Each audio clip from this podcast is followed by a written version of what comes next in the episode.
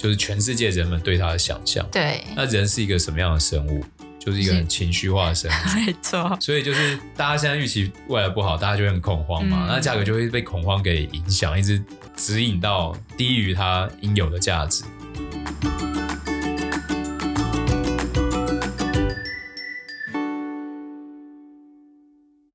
大家好，欢迎来到 Hugh 说财经，我是 Hugh，我是 Sarah。好，我们一起来回顾一下上周市场哦。上周三大指数是修正，那礼拜五开始反弹嘛。然后我们今天是礼拜二录音，昨天市场也还不错。那我们录音的今天晚上会是美国的中期选举，那目前看起来，看起来好像共和党好像要翻盘。对。那照过去历史的数据里面，只要这个国会跟总统就有点政党轮替的意味的时候，代表市场的不确定性变低。对，因为什么都不能做。嗯嗯嗯。对，那通常市场不确定性变低的时候，是有利于美国股市的哦。对。所以，因为现在民调那个共和党往上嘛，所以市场现在就比较受到鼓舞。那当然还是在这种鼓舞的时时期，我还是要提醒，目前我们看到的数据都不是很乐观。对。好，那上周标普五百是跌了三点三五个 percent，年至今跌二十点八九。纳斯达克是跌了五点九七哦，年至今跌了三十三点四七。纳斯达克真的是很杀，嗯、因为礼拜五已经是反弹的。嗯，那道琼很抗跌哦，因为就是比较巨型，然后又 P 值比较比较低嘛，所以今年道琼年至今只跌了十点八三。然后 Russell 两千小型类股上周是跌了二点五五。年至今跌十九点八四，好，那 Russell 两千一直以来都是我看市场这个情绪风向很重要的这个指数，那它的这个跌幅现在已经远小于纳斯达克一百，然后甚至已经跟标普五百是差不多，所以我觉得其实现在市场是呈现一个很拉锯的状态。你说，哎，真的的确很多数据很糟，但是看起来好像是市场的情绪对于现在的价格又已经没有这么看空，对，因为。大家可能会想说啊，那那个未来一定很糟啊，一定会跌。那你大家回想一下，两年半前，COVID 刚来，那为什么后来都涨？那时候我们那个同业就会在互动里面就是讲说，你只要是看基本面的，你都二零二零年你都不会赚到钱，因为你、哦、你不相信这些企业会赚钱嘛。对啊，然后整个数据又都不好。对啊，然后结果但是股市二零二零反弹那么多，对，所以 我觉得做股市跟做经济研究。是有连结，但你千万不要把它变成就是啊，经济数据不好，它一定不好；或经济数据好，它就一定好。你看那个航海王在营收最高的时候是，嗯，之后呢，就是就开始往下，对不对？要有一个很基本的想象，就是股价是先行，远远先行于我们会看到的基本数字。所以你看嘛，就是今年股价其实很多的下修，大家都可能会觉得摔的莫名其妙。那是因为那些机构法人他们已经看到很多端倪，就是要下来了。要下来是指说经济活动啊，嗯、这个基本面营收啊等等的。对，只是现在难就难在说，OK，你的现在这些高手们，他们可能预估就是现在就低点，然后衰退是这个样子，但是他并不并没有办法预估说，那在半年或在一年，一个衰退假如再加剧，那市场又会会开始 pricing 又会再跌嘛，所以。那个不是说预期就一定准，因为还有预期的预期，就是三个月、三个月、三个月，我一直往后递延嘛。对对，但我是用 Russell 两千小型类股去当做一个很重要的的呃情绪指标吧，好，分享给大家。那欧洲上周是涨涨二点零八，然后日经是涨一点七二，欧洲年至今跌十四点一九，日经跌三点零四哦。那听到这边，千万不要觉得说啊，那早知道买日本就好。嗯，那早知道买日本，你的汇率就跌到爆炸啊，所以也不是这样说的啊。然后中国上周反弹很多，上海证券交易所指数上周是涨六点一三个 percent，年至今跌十五点六三。香港恒生是涨了十个 percent 哦，年至今还跌了三十个 percent 哦，还是跌很多。然后上周的那个原物料价格开始出现蛮明显的反弹哦，油价。西德州原油已经涨了五点三九个 percent，来到九十一点二哦。然后金价是小涨二点零六个 percent，来到一六七四。那油价上来，其实当然就是现在要已经立冬了嘛。就是进入冬天，可能欧洲的这个使用天气啊，对，嗯，使用的这个需求变大。但是当油价上来，其实 Hugh 就会担心，哎，不会这个终于劳动力跟房租解决以后，结果又 回到 能源又上来，然后我一定会心里在那边啊，很多 always，他妈你在给我整笑哎。好了，那我们看一下一些重要比值哦。美国十年国债殖利率上周是出现比较大的升值，但其实它的升值幅度也没有很多，它从四点零一来到四点一五。那大家都知道上周。鲍威尔就是升了三码嘛，对，现在基本利率是三点七五到四，那你看十年期也才多一点点，然后两年期现在是四点七嘛，对不对？所以呃，等于现在是期货市场预估的 pricing 进去是还会升三码嘛？对，但是鲍威尔就是在这个会后就是有声明嘛，会升的比大家预期还来得多。你说未来未来的中期利率，利率对。嗯但是因为大家可能会觉得说，哎，那你中期利率，比如说现在有，呃，等下我们会讲到了，反正大概就五五到五点七五嘛，range 还是有点广。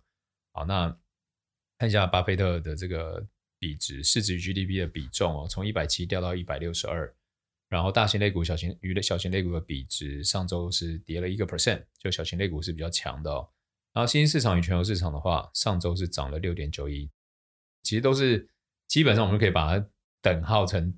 中国与 美国的比值，对，对这个中国上周非常强嘛，然后恐慌指数又跌了，从二十五来到二十四点五哦，代表现在避险成本已经越来越低廉，就是大家越来越觉得不太需要避险了。昨天有降，成本才会一直降哈、嗯。那油金比的话是涨了三点三六个 percent，那主要就是油价的大涨。科技股与传统类股的比值是跌了三点九一，也就是说目前看起来科技股还是相当的疲弱、哦。就是这个升息，你用很多的定价模型去估的话，本一比势必都会受到打压。好，这个是带动科技股走弱的一个很重要的元元素。那我们看一下那个 ETF 的部分哦。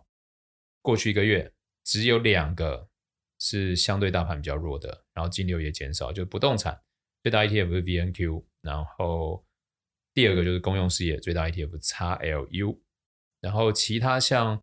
核心消费啊，最大 ETF XLP，医疗保健 XLV，工业 XLI，然后金融是 XLF，能源是 xl 一原物料是 XLB，都是相对大盘走强，金流也变多的哦。哦，所以现在我们可以从这个数据来看的话，哦，这个似乎这个投资人的信心是逐步在回笼啊。对，那你当然说预期的预期就是三个月、六个月以后到底会怎么样？会不会呃又有？不好的状况出来不知道，但就目前他们在这个地图里面看到的未来，目前投资人是有在回笼的。那接着我们就进到这个本周的分析师时间。分析师时间。先看美国。对，美国上周最重要就是就业数据 ISM 跟 FOMC 会议嘛。那就业数据看到这个觉得啊，怎么？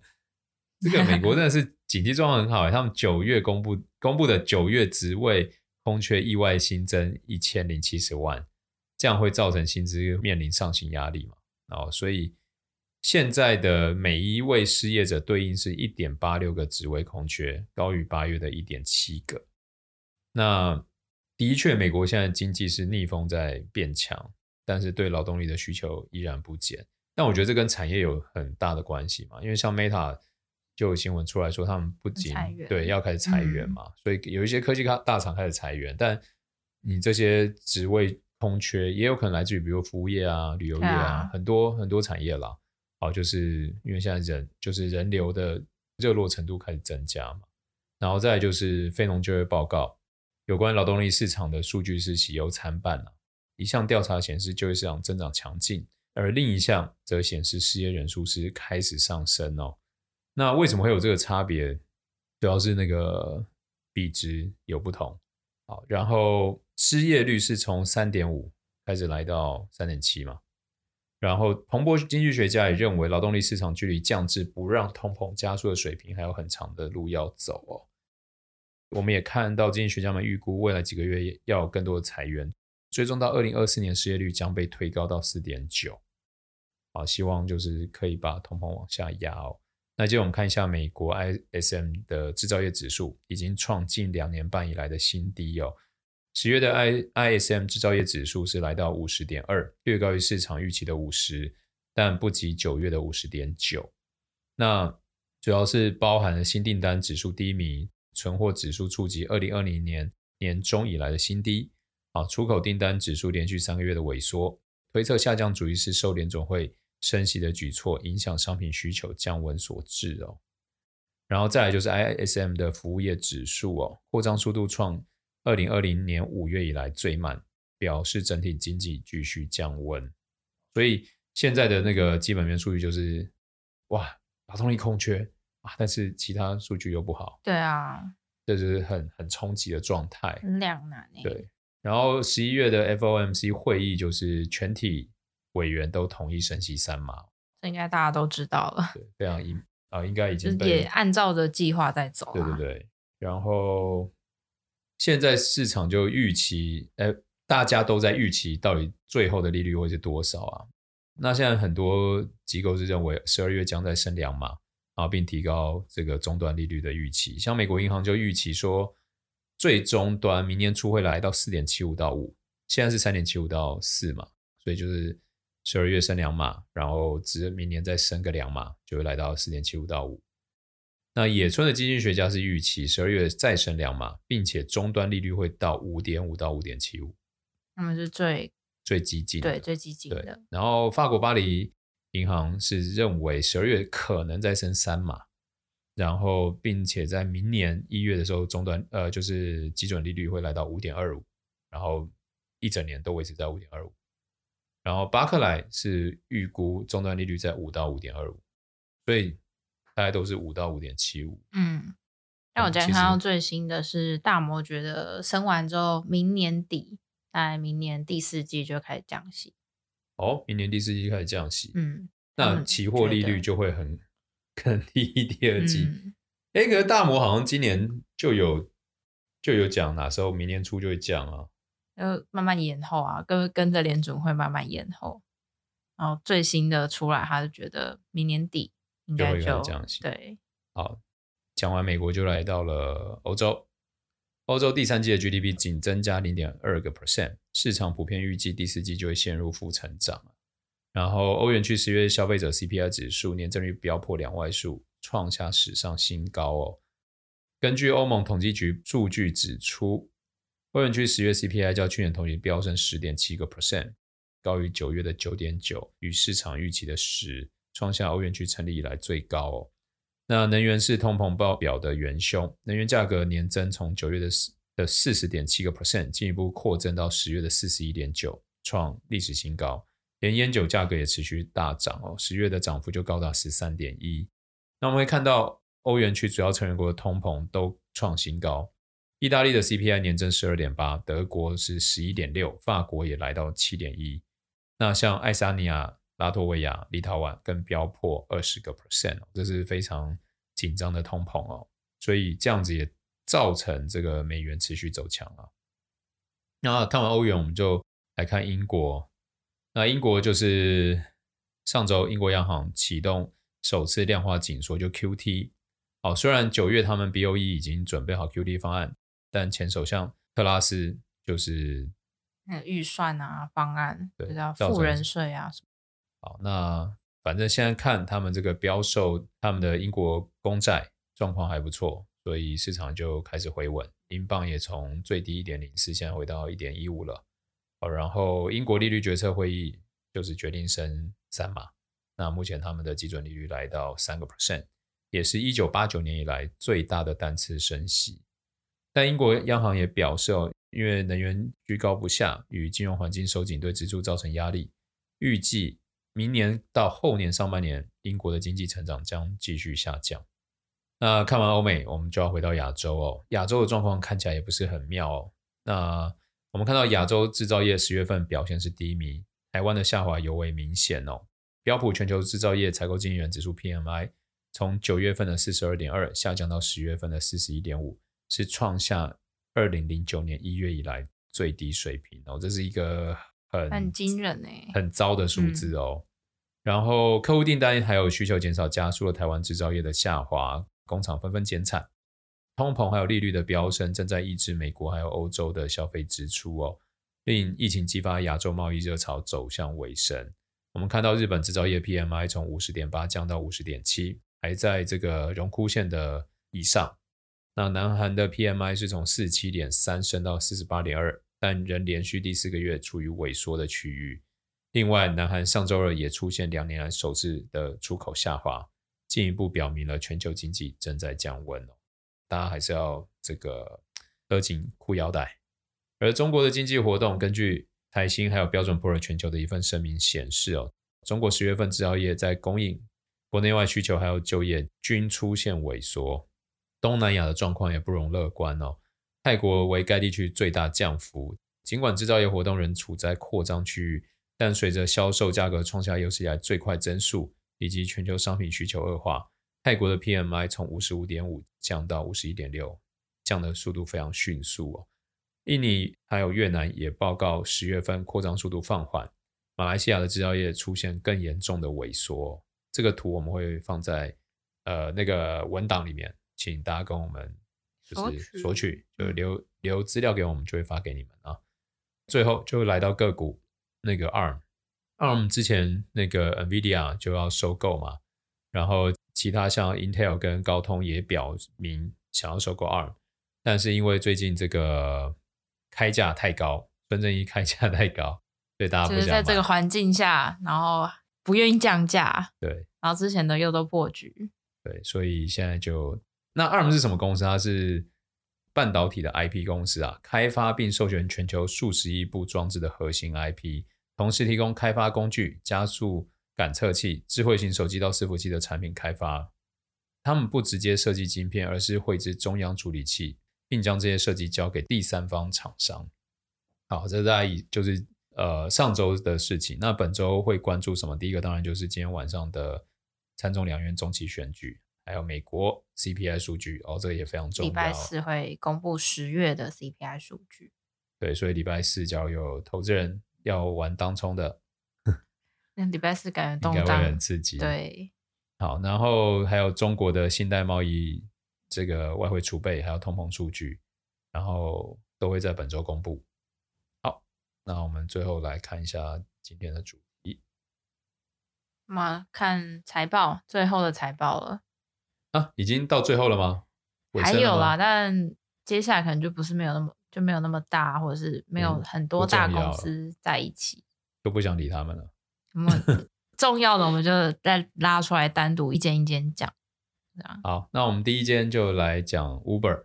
Uber 是十一月一号公布的财报，目前市值是五百六十六亿美元啊，然后收在二十八点三九，这个是到上周五嘛。然后从财报公布以后是小涨七点三五，但年至今跌三十二点二九。那它的营收我们可以看到，它的营收是持续上涨哦，然后 EPS 的那个亏损也持续在在收敛。它的执行上表示啊，随着城市开放与旅游业的发展，消费者正将他们预算移到服务上面，而这种强劲趋势将会延续到第四季。好，那这个需要看 Uber，除了看，因为我们现在都知道外送啊，知道服务啊，嗯，对不对？他们现在还多了一个服务是物流，对。那在台湾还没有啦，但在国外已经慢慢在。那除了看一家公司的。想象它的股价，除了看它怎么赚钱以外，也要看它怎么花钱。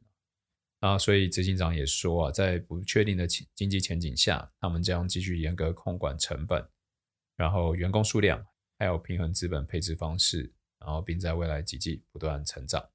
那我们可以看到，轿车的营收是三十八亿美元，年增七十三个 percent，然后外送是营收二十八亿美元，年增二十四个 percent，然后货运就是外那个。物流物流是多了十七亿，对、嗯，不是多了，就是营收十七亿美元。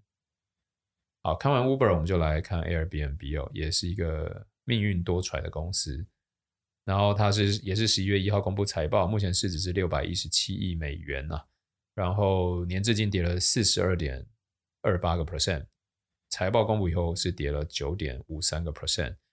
那它的营收跟去年同期比是增长了二十八趴，净利增长四十五个 percent。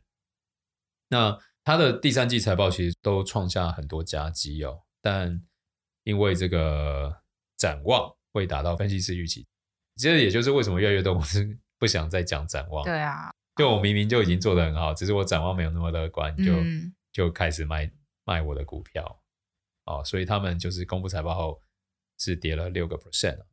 那我们看到它第三季的订单年增长二十五个 percent 哦，到了九千九百七十万单呐、啊。那当然就是受惠于旅游复苏的强劲需求。虽然预订量略低于分析师的预期，但总预订年增三十一个 percent 是高于预期的、哦。然后他们也看到这个统计数据，平均房价较去年同期是增长五个 percent。然后随着跨境还有都市旅游需求的回升，上季几乎所有地区的住宿预订量都有所成长。北美的订单较去年同期增长三十个 percent，拉丁美洲增长三十三，欧洲、中东、非洲较去年同期成长两成。那亚洲是复苏比较慢，那预订量也较去年同期飙升六十个 percent，在这些放宽防疫限制以后，感觉像对，但是去年等于去年就是因为去年是很低，对啊，对对对嗯，好那。Airbnb 对未来展望声明表示啊，疫情影响逐渐衰弱的同时，基金问题还是存在哦。不过，跨境旅游的持续复苏将成为未来带动公司业绩成长的进一步驱动力。那但他们预估了 Q 四的预订单量将会较第三季略微放缓，这也是跌六趴的原因。毕竟大家都要勒紧裤带，真的。嗯。好，接着我们就来看重要的公司 AMD 啊，超微。也是十一月一号公布财报，目前市值一千亿美元。财报公布后是涨三点五九个 percent，年至今跌了五十六点七八个 percent 哦。营收跟去年同期比是涨了二十九个 percent，净利是大幅衰退哦，净利是缩减了九十二点八五个 percent，然后市值是股价跟去年同期比是跌了三十八点四五，市值是少了十八点零五。那 AMD 他们是一家专注于微处理器及相关技术设计的跨国公司啊，主要产品线分为数据中心、客户运算、游戏，还有嵌入式平台。那主要就来自于这个呃是什么？电脑销售，就电脑市场整体的都整体都没那么好啦，不管是库存量暴增，然后买的人已经没有那么多了。拖累整个半导体产业。对，但 AMD 的那个第四季预测营收是会在五十二到五十八亿美元，然后虽不如市场预期五十九亿美元，但是在其他同业陷入两位数萎缩的时候，他们还能保有十四个 percent 年增率的表现是相当强劲。就是是一个相对性，就相对其他同业，但它股价还是腰斩。对啊，对对，所以。真的想当初还在一百多，很高哎、欸，中间是不是到 一百六啊？就是很真的是腰斩再腰斩。那时候我们还说，哎，能不能七十买到？我真的觉得现在已经已经在五十几六十了。可我真的觉得可以买、欸，只是只是可能要等。对，你就是等，要长期投资。但是我觉得这就是鼓励大家长期投资一个很重要的观念，因为那个股价、啊、它是。结合人们的，就是全世界人们对它的想象。对，那人是一个什么样的生物？就是一个很情绪化的生物。没错。所以就是大家现在预期未来不好，大家就会很恐慌嘛。嗯、那价格就会被恐慌给影响，一直指引到低于它应有的价值。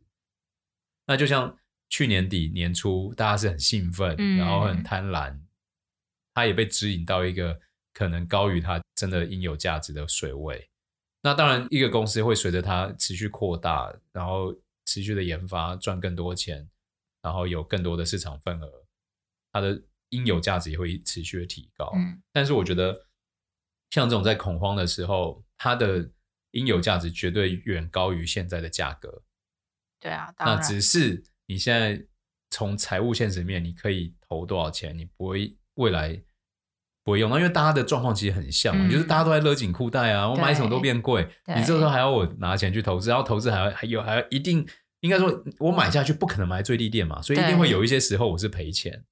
一定会有波动。对，然后就有这些人性的两难嘛，嗯、就是我也知道它便宜，但是我现在买，比如说我真的把我这个积蓄一百万拿出来买，然后就哎跌到八十几万，然后我那时候可能那个公司又裁员啊，或者是减薪啊，啊，或是公司业绩不好或者怎样，就是有很多这种生命逆风的状况出现，不得不对。做一些事情的时候，你又觉得很两难，所以股价会低不是没有原因，嗯，对啊，就是毕竟。最终大家还是要生活，但是我也是鼓励大家，就是假如你可以有一些钱是 long term 不会用到，三年五年不会用到，现在真的很多公司真的有够便宜，只要你认为未来长期人类社会要继续使用他们家的商品，继续使用他们家的服务，嗯，那我觉得现在真的是一个很很划算的这个时机点。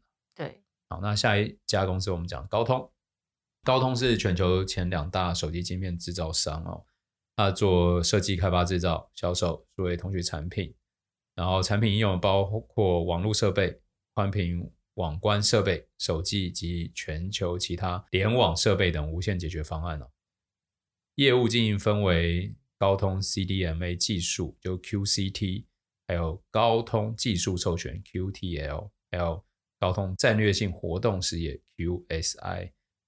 那他们目前的市值是一千两百亿美元，然后财报公布后是跌了九点零七个 percent，年至今是跌了四十一个 percent。那营收跟去年同期比是涨了二十二个 percent，净利是小涨二点六八。那跟去年同期比，股价是跌了十二点四一哦。那高通有不同的事业体，然后它公布的财报其实是符合市场预期，但是。下一季就是一样，他们对第四季的财测远低于市场预期哦，所以市场就不买单嘛，就开始卖它。然后我们可以看到它的 QCT 事业，就是这个技术集团，就是开发三 G、四 G、五 G 还有其他技术的 IC 啊，以及应用在语音、数据通讯、网络应用、程式处理、多媒体，还有全球定位系统产品。上季营收年增长二十八个 percent。其中汽车晶片年增五十八个 percent 最多，而智慧手机虽然年增四成，但营收仍低于预期哦。然后 IoT 业务年增二十四个 percent。那下一个事业体 QTL 负责 IP 组合授权，如五 G 还有其他公司技术相关的授权许可费用，上一季年营收是增长八个 percent，也低于市场预期。然后鉴于总体经济环境的不确定性，高通更新他们在今年三 G、四 G、五 G 手机销量的指引，原本预期是同比下降五趴左右，但现在已经改成双位数的下降哦。